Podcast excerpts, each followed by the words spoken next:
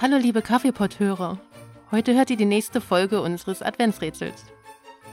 Wir tragen euch jeden Tag ein Lied oder Gedicht vor, das zur Jahreszeit passt.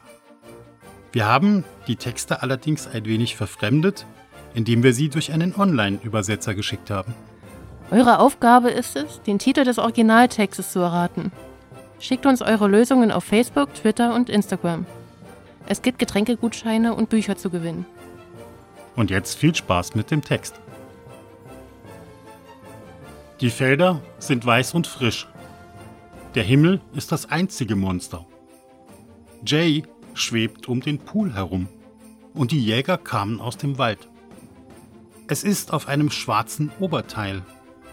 Aus dem Loch kamen heiße Kohlen. Manchmal ist die Familie zu weit weg und der graue Mond ging langsam auf.